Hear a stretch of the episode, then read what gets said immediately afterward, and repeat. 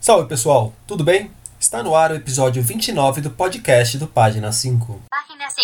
Página 5. Seite 5. Page 5. Aqui Rodrigo Casarim. O Página 5 é também o blog de livros que eu edito no portal UOL. Eu estou no Facebook como Página 5, no Instagram como Página.5 e no Twitter como arroba Rod Casarim, Casarim com S e com N. Vamos aos destaques desta edição.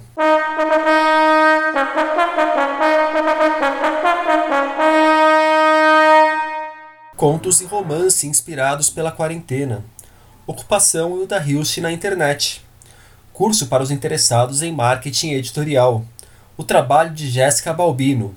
Menalton Braff, Jean-Pierre Gibrat e o Manifesto Antirracismo nos lançamentos.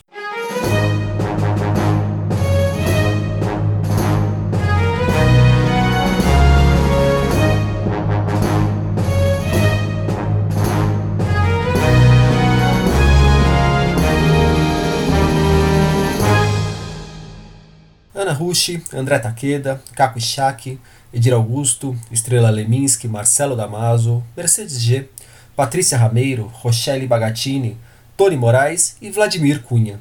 Esse time que assinam os contos de Amores em Quarentena, livro editado pela Monomito Editorial, que acaba de ser lançado em versões em PDF e para Kindle. Deixarei o site da obra para vocês. Quem capitaneou a iniciativa, uma das primeiras já retratando esse período em que estamos vivendo, foi Marcelo Damaso. Como o título entrega, o volume reúne histórias de amor, ou com alguma pitada de amor pelo menos, que se passam durante a quarentena imposta pelo coronavírus. Quem já fez literatura disso também é Gisele Mirabai, vencedora do primeiro prêmio Kindle com Machamba justamente na plataforma da Amazon que ela publicou nesta semana o romance Ana de Corona, que escreveu em 15 dias. A Gisele contou pra gente o que a levou a escrever tão rápido um romance. Oi, Casarim. Bom dia, boa tarde. É, então, a ideia de Ana de Corona é, surgiu pela necessidade de expressar um ponto de vista mais literário sobre esse momento que a gente está vivendo.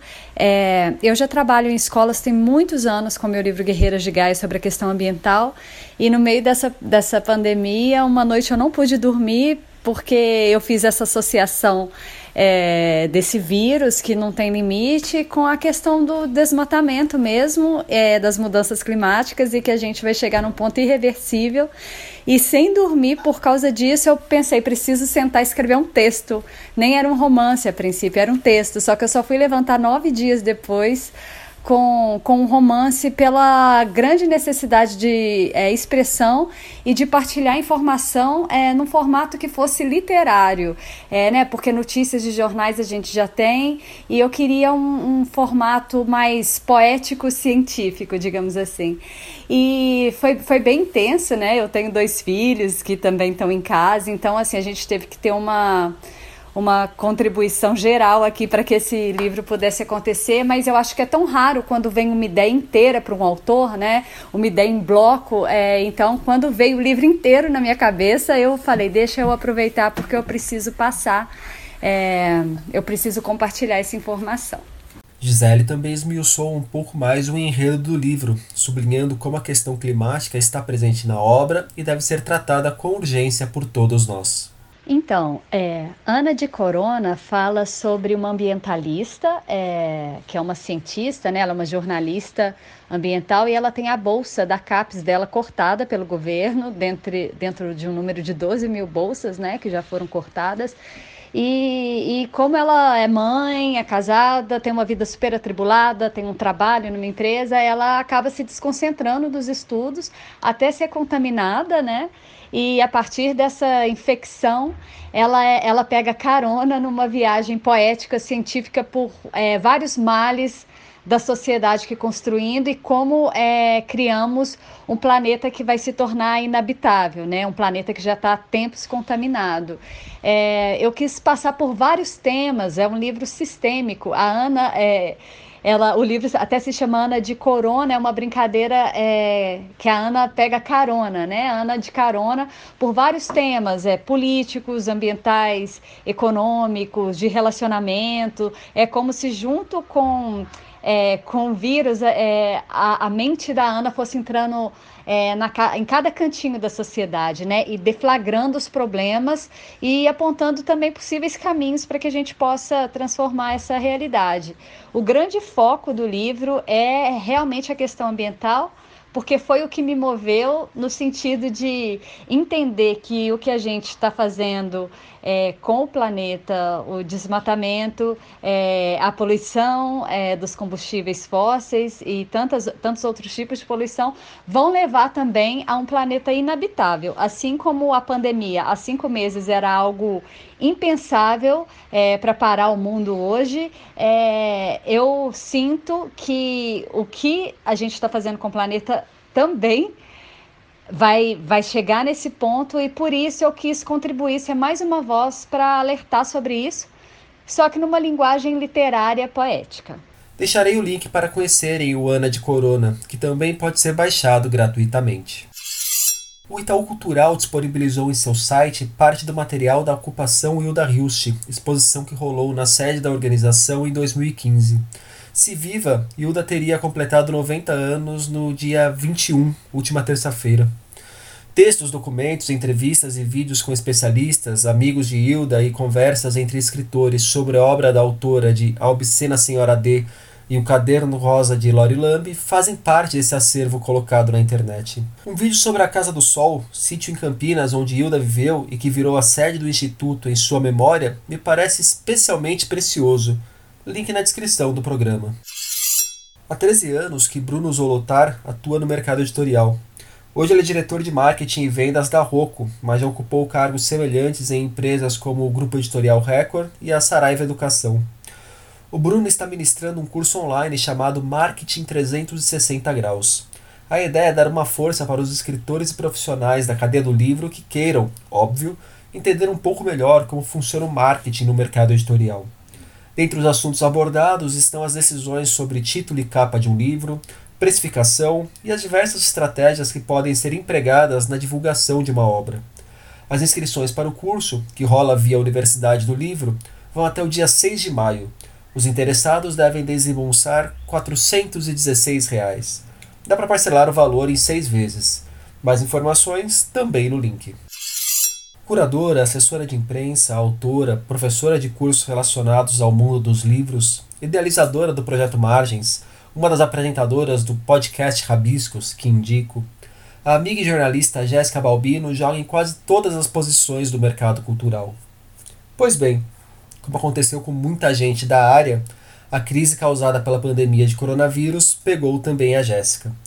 Para seguir com seus trabalhos, ela está apostando num financiamento virtual quem quiser dar uma força pode colaborar com algum valor a partir de R$ reais. Isso mesmo, dois contos. Vou deixar o link do financiamento lá vocês dão uma olhada com mais calma nos trabalhos que a Jéssica faz, nas formas de colaborar e nas recompensas que podem ganhar. Mas uma coisa bem bacana dessa iniciativa da Jéssica: 30% de todo o valor arrecadado será destinado a contratar outros profissionais da cultura e da comunicação que também viram a renda despencar por conta da crise.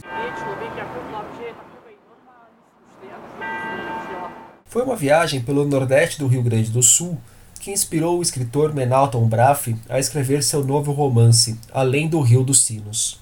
A obra acompanha a vida rural de Florinda e Nicanor, dentre outras coisas, nos percalços com a criação de seus filhos.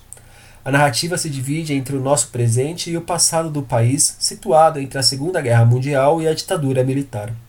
Menalton comentou aqui para o podcast o que lhe motivou a escrever o romance. Olá, pessoal. Além do Rio dos Sinos, meu romance mais recente, publicado pela editora Reformatório, é fruto de minha experiência em viagem que fiz à terra onde nasceram meus pais. O que mais me impressionou nesta viagem às origens foi a topografia inóspita, morros cobertos de rochas e mato fechado, terras praticamente inagricultáveis, resultado: pobreza.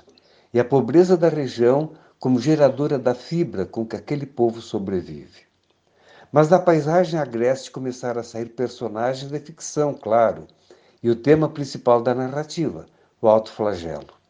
Uma mulher abandonada pelo marido no alto de um daqueles morros, tendo quatro filhos ainda pequenos para criar. Um ato juvenil impensado, o remorso, a resistência quase inumana em busca da paz de espírito pelo alto flagelo. Isso tudo tendo como referência geográfica o Rio dos Sinos, perto de sua nascente.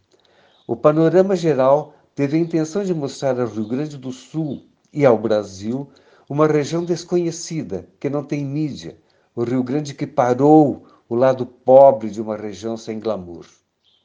A viagem não teve como finalidade uma narrativa de ficção, mas tudo que vi me impressionou ao ponto de me forçar a produção de um romance. Menalton Braff é gaúcho de Taquara e também é autor de livros como Amor Passageiro e A Sombra do Cipreste, volume de contos vencedor do Jabuti de Livro do Ano de 2000. Além do Rio dos Sinos, chega às livrarias pela editora Reformatório. A Faro Editorial acaba de lançar Não Basta Não Ser Racista, Sejamos Antirracistas, livro de Robin DiAngelo, a Robin é uma professora universitária que atua em frentes que lutam por justiça racial e social nos Estados Unidos. Na obra, a autora argumenta que para combater o racismo, não basta que as pessoas simplesmente não sejam racistas. Também é preciso criticar, escancarar o preconceito, lutar contra aqueles que se mostram racistas. Só dessa forma que teremos uma chance para, quem sabe, de alguma forma, desmontar o racismo estrutural. Ao que parece, o livro guarda boas semelhanças com o pequeno manual antirracista que a filósofa Jamila Ribeiro lançou pela Companhia das Letras. Não basta não ser racista, sejamos antirracistas. Sai por aqui com tradução do craque Marco Marcionilo. Uma ficção nacional, uma não ficção estrangeira e agora uma HQ aqui nos lançamentos. A Pipoque Nankin acaba de lançar Destino Adiado, primeira graphic novel totalmente escrita e desenhada pelo badalado quadrinista francês Jean-Pierre Gibran. A obra foi publicada originalmente em dois volumes, lançados em 1997 e 1999, e apresenta uma história de amor que se passa na França, imersa nos conflitos da Segunda Guerra Mundial. Gibré é também autor de obras como Destino Adiado e O Voo do Corvo, com a qual venceu o Grande Prêmio do Festival Internacional de Quadrinhos de Angoulême. Por conta da carreira, foi condecorado Cavaleiro das Artes e das Letras na França.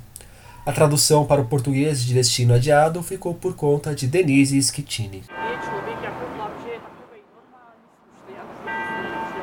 E nessa semana, no página 5, nós tivemos uma ideia para fazer as crianças lerem mais na quarentena. Resenha de O Tiradentes, biografia de Lucas Figueiredo. E opinião sobre o silêncio do governo Bolsonaro após as mortes de Moraes Moreira, Rubem Fonseca e Garcia Rosa. Por hoje é só. Gostou dessa edição do podcast? Tem dúvidas, sugestões, elogios a fazer, pedras a jogar? Me procure pelas redes. Por favor, também avaliem o podcast, deem joinha, estrelinha ou seja lá o que for e indiquem tanto o programa quanto o blog para os amigos. Um abraço, um beijo, um aperto de mão e até a semana que vem.